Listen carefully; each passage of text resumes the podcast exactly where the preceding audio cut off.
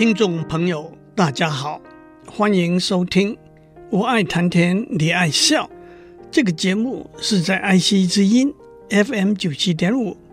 我是刘总郎。我在这个节目里头提出了一个问题：什么动物的精子的长度最长？当时我已经指出，这不是一个无厘头的问题。反过来，这里头有许多关联。生物学家多年来花了不少时间去探讨研究的问题。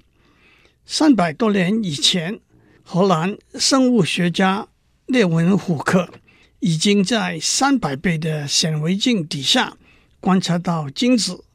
接下来，意大利生物学家斯帕拉扎里从青蛙的实验观察到生物的繁殖来自精子和卵子的结合。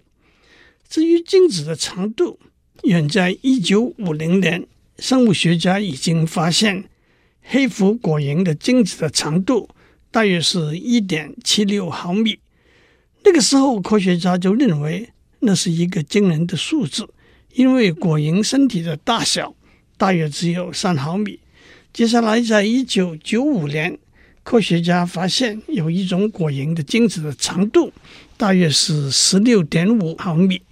另外一种果蝇的精子的长度大约是二十三点三毫米。不过，目前已知的最高纪录是二裂果蝇的精子的长度是五十八点三毫米。人类的精子的长度只有零点零六毫米。换句话说，二裂果蝇的精子的长度大约是人类精子的长度的一千倍。接下来。我们也指出，不同的动物的卵子的大小，对许多动物来说，卵子是它们身体里头最大的细胞。人类的卵子的大小大约是零点一二毫米，肉眼差不多可以看得见。果蝇的大约零点五毫米，鱼和青蛙的大约一到二毫米。鸟类动物的蛋大得多。以厘米为单位，最大的鸵鸟的蛋直径达十五厘米，有些鲨鱼蛋竟然有三十厘米乘十四厘米乘九厘米那么大。让我们再看一些数字：卵子的制造消耗比较多的能量，需要的时间也比较长。人类女性每个月制造一个成熟的卵子。一辈子大约制造四百个。反过来，精子的制造消耗比较少的能量，制造的时间也比较短，制造的数目也比较多。人类从青春期开始，每天制造两亿颗精子，那就是每个月制造六十亿颗精子，一辈子大概制造两三兆颗精子不为过。平均一次释放出来一茶匙的精液里头有三亿颗精子。至于其他动物呢，老鼠的精子的长度大约是零点一二四毫米，平均一次释放九百五十万颗精子。牛和猪的精子的长度大约是零点零五到零点零六毫米，平均一次释放三十到八十一颗精子。大象的精子的长度大约是零点零五六毫米，平均一次释放两千亿颗精子。比较特殊的是，上面讲过的二裂果蝇的精子的长度是五十八毫米，它要花两天的时间制造一个精子，它的睾丸占它的体重的百分之十一。做一个比较，人的头只占体重的百分之七。另外的数据，在文献中找到的精子的长度只有一点七六毫米的黑腹果蝇，平均一次释放出来的只是七百到一千颗精子而已。这些数字当然都因生物而异。不过站在生物学的观点，我们观察到，动物的身体越大，它们的精子的长度越短。而且每次释放的精子的数目越多，在最近的一篇科学论文，生物学家证实了，在哺乳动物里头，的确，动物的身体越大，它们的精子长度越短，而且每次释放的数量也越多。从进化的观点来解释这些数据的一个重点是：当精子进入雌性母体里头之后，身体越大的动物，精子要到达和卵子结合的目的地，要走过的途径越长。而且途径也可能越弯曲复杂。虽然一个说法是精子的尾巴越长，它移动的速度越快，但是一个比较可信的说法是精子的数目越多，站在几率的观点，有一个精子能够涉过千山万水到达目的地的几率也越高。讲到这里，一个明显的问题是。那么多可不只是上千上万，而是上百万、上千万的精子朝着卵子的方向游泳过来，会不会有两颗或者多颗的精子同时遇上卵子呢？其实，精子和卵子结合的过程是一个非常复杂也是非常奇妙的过程。首先，精液本身是碱性的，当精液进入雌性母体之后，母体里头酸性的液体会把碱性的精液中和，大约在二十到三十分钟之后，精子才逐渐增加它移动的能力。尤其是到了接近卵子的时候，若干化学物质更帮助让精子活动的能力增加。同时，精子表面有一些糖蛋白的分子。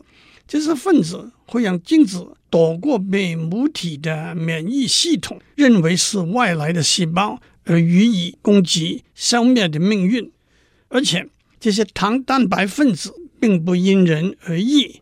换句话说，来自不同雄性附体的精子都会受到这些糖蛋白的分子的保护。和这个相反的，例如在器官移植中，不同来源的外来的细胞。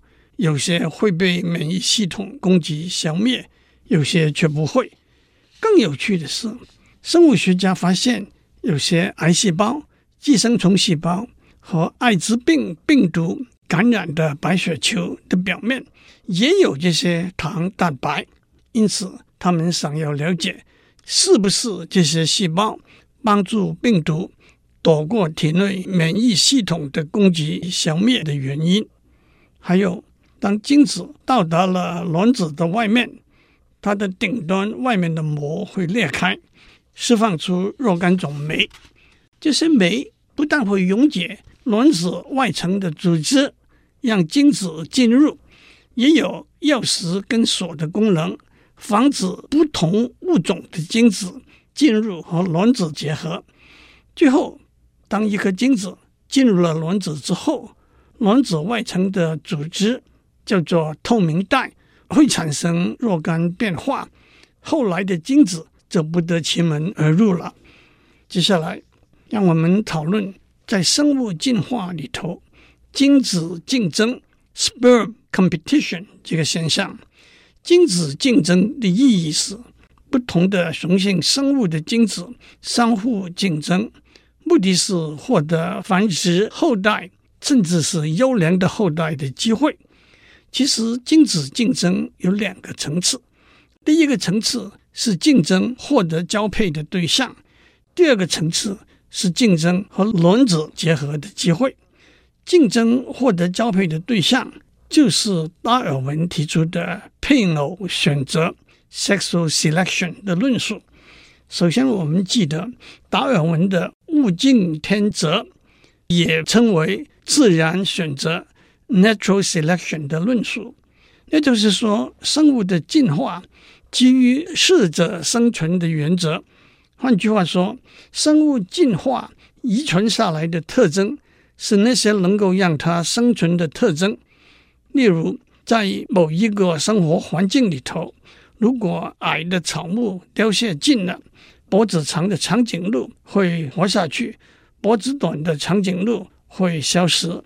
在某一个生活环境里头，长脚的蜥蜴可以爬到高处觅食和避免被水淹没。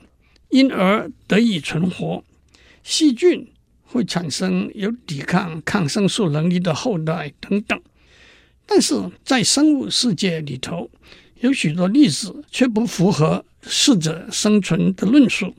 孔雀的雄鸟有漂亮的长尾，目的是吸引吃的配偶，但是长尾并不利于行动和飞行。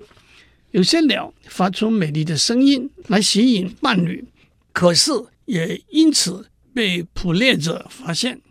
熊的麋鹿有庞大美丽的鹿角。英姿啾啾的吸引吃的麋鹿，但是沉重的角让它在躲避捕猎者的时候行动缓慢，也会被矮的树枝勾住。这些都是为了争取交配的对象而冒生命危险的例子，也就是违反了物竞天择的论述。怪不得达尔文在一封写给他的好朋友的信上。半开玩笑地说：“看到孔雀的羽毛，就令我难过不堪。”精子竞争的第二个层次是竞争和卵子结合的机会。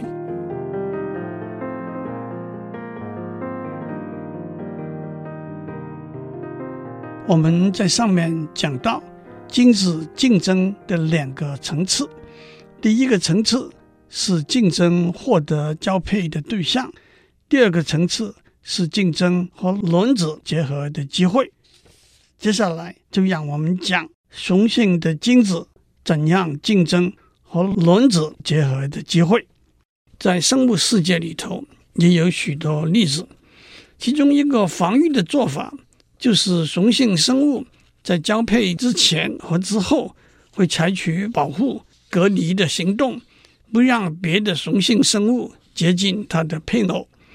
有许多生物精子进入雌性母体中会被储存一段时间，而不是马上和卵子结合。因此，有些雄性生物在交配的时候会先移除先前已经进入雌性母体的精子。我们在上面讲过，果蝇所以有异乎寻常的长度的精子的一个解释，就是这些精子。占据了雌性母体储存精子的空间，所以后来的精子就被排斥在外了。有些雄性生物在交配之后，会把一些胶状的物质遗留在雌性生物的交配道中。当这些胶状物质硬化之后，就会阻塞其他雄性生物的精子进入交配道。这些硬化的胶状物质。也因此叫做交配塞 （mating plug）。当蜂巢中的一只雄蜂和蜂后交配之后，它整个生殖器会留在蜂后身内，成为一个交配塞。这不但意味着它将很快死亡。接下来，想要和蜂后交配的雄蜂必须先赏罚移除这个交配塞，才可以和蜂后交配。接下来，让我介绍进化稳定策略 （evolutionarily stable strategy） 这个观念。有一个族群的生物，其中每个成员都过着同一样的生活方式，或者用博弈论的语言，就是都采用了同一种生活上的策略 （strategy）。假如因为基因的突变或者外来的侵入者，有少数的成员采取了不同的生活上的策略。我们问这些少数的成员会不会后来居上，改变了这个族群原来的生活策略呢？如果这是不可能的话，那么这一个族群原来的生活上的策略就被称为进化稳定的策略。反过来，如果这是可能的话，那么，这一个族群原来的生活上的策略就不是进化稳定的策略了。让我指出，我们讲生活上的策略是群体生活中相互影响的策略，不过通常简化为一对一相互影响的策略。反过来，如果生活上的策略是个人自扫门前雪、互不干扰的话，那就个人过个人的生活，也就没有稳定和不稳定的观念了。让我们看一个简单的例子：一个小岛上的一群鸟，它们会飞到海面，潜入水中捕鱼作为食物。当一只鸟捕到一条鱼，另外一只鸟就会要求和它分享。有些鸟的天性是温柔恭俭让。他们的生活的策略是和别人和平分享，我们叫它君子鸟。有些鸟的天性是凶狠霸道，他们的生活策略是巧取豪夺，我们叫它流氓鸟。当一只君子鸟捕到一条鱼，另外一只君子鸟要和它分享的时候，他们各拿一半。当一只君子鸟捕到一条鱼，一只流氓鸟要和它分享的时候，流氓鸟就整碗捧去，君子鸟落得两手空空。当一只流氓鸟捕到一条鱼的时候，君子鸟想要分享，也不能分到一杯羹。可是，当一只流氓鸟捕到一条鱼，另外一只流氓鸟要和它分享的时候，他们会打起来，打得头破血流、损毛折翼，付出了代价之后才平分这条鱼。请问？哪一个生活的策略是进化稳定的生活策略呢？关键是当流氓鸟对上流氓鸟的时候，他们流血对打，付出的代价是多少？